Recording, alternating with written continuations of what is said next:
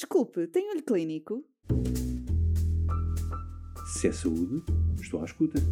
Atualidade científica para profissionais de saúde? Quero ouvir. Olho Clínico, o seu podcast de discussão científica. Olá, bem-vindo ao Olho Clínico, o seu podcast de discussão científica. Os avanços científicos que temos observado no tratamento do VIH, nomeadamente a terapêutica antirretroviral, têm permitido que os doentes seropositivos vivam mais tempo e com uma melhor qualidade de vida. No entanto, a utilização prolongada desta terapêutica tem como consequências efeitos adversos contínuos e interações medicamentosas que podem afetar negativamente a vida destes doentes. No episódio de hoje, o Dr. Ricardo Correia de Abreu, especialista de infecciologia no Hospital Pedro Spano, vai falar-nos sobre as vantagens e desvantagens da simplificação terapêutica nos doentes com VIH. Venha conhecer mais sobre este tópico e esclareça as suas dúvidas. Bem-vindo, Dr. Ricardo. Relativamente ao tema da simplificação terapêutica, pergunto-lhe, em primeiro lugar, qual a importância da simplificação terapêutica na infecção por VIH? Olá, a simplificação terapêutica é muito importante numa, em qualquer doença crónica.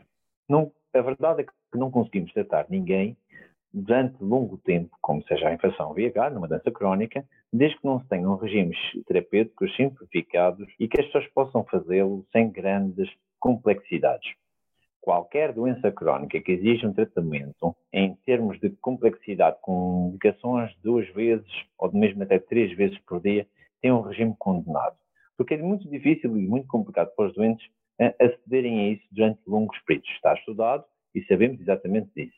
Portanto, hoje, 25 anos depois de eu ter começado, numa altura em que começava a dar terapêuticos, dei 20 comprimidos por dia a, a doentes, hoje ter um comprimido, um regime simplificado, que me garanta uma estabilidade a longo prazo é de tudo vantajoso. Esclareça-nos relativamente a, um, a, este tópico. Apenas é considerado simplificação terapêutica a quando a utilização da terapêutica antirretrovírica em regime de comprimido único?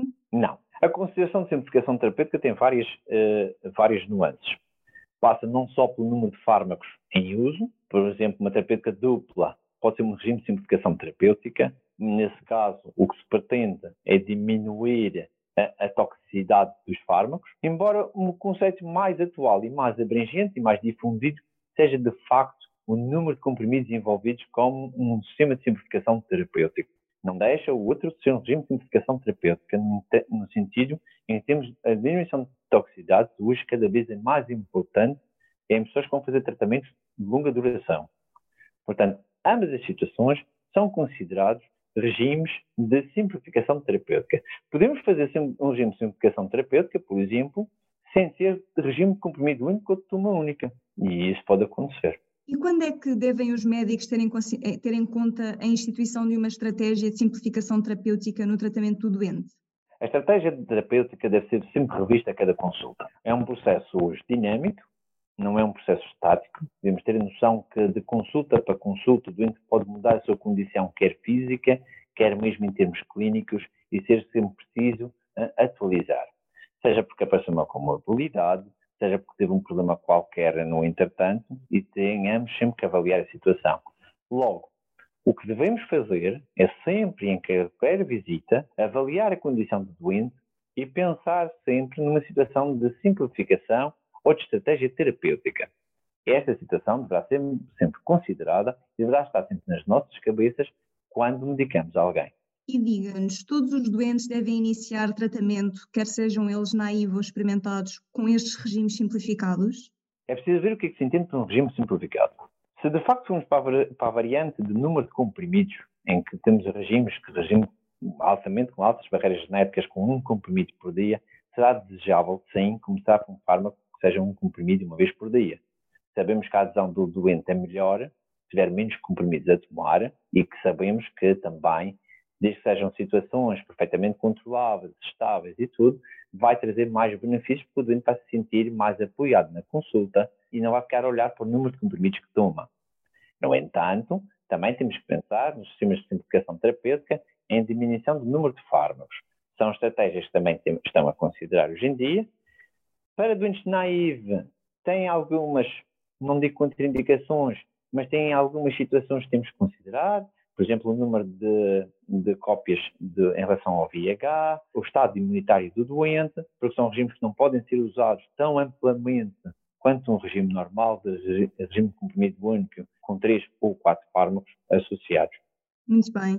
Na, na simplificação terapêutica, um, outros elementos devem ser tidos em conta, não é? Como, por exemplo, sabemos que a utilização prolongada da terapêutica antirretrovírica pode ter efeitos adversos continuados no tempo uh, e interações medicamentosas que podem acabar por afetar negativamente a eficácia uh, destas terapêuticas.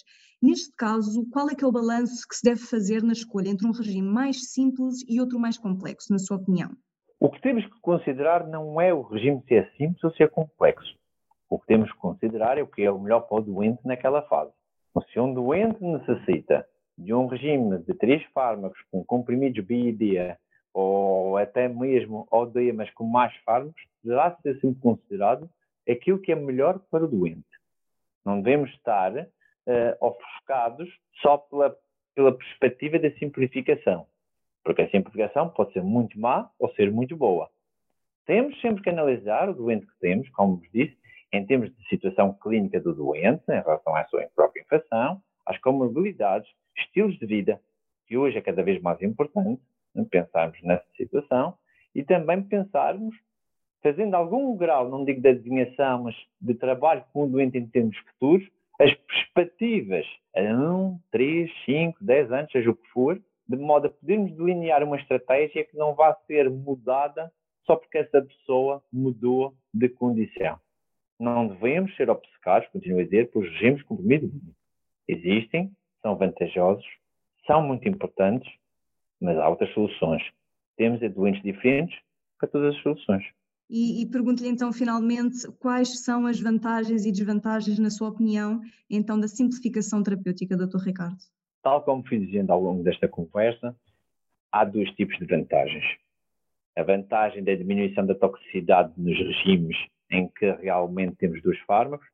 Um dos fármacos muito utilizado, por exemplo, é a lanivudina, é tido um fármaco como inocente, ou quase inocente, e que nos permite combinar com muita coisa, com pouca toxicidade a longo prazo. Portanto, estamos nos regimes com toxicidade, que nesse caso vai ser benéfico. Claro que a grande, grande, grande vantagem é sempre dar à pessoa, ao doente, a noção e a realidade. Vai conseguir viver bem, longo período, com poucos efeitos associados e com pouca dispensa da sua ação à atividade diária para a doença. Isto é importante. A pessoa não pensar que vai ter que parar para tomar a medicação, porque tem a hora X ou a hora Y, e que não se pode esquecer que tudo de manhã tem que tomar à noite, e, e pronto. E isso é uma grande vantagem nos regimes simplificados.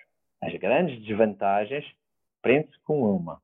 Em alguns deles, temos ainda três fármacos com algumas toxicidades, depende da classe do fármaco de que temos que pensar nas toxicidades de cada um, e às vezes os clínicos não têm essa tanta abrangência porque pensam no regime de comprimido único, mas não pensam nos fármacos que lá têm, e é preciso pensar, ver o que é que é melhor para o doente.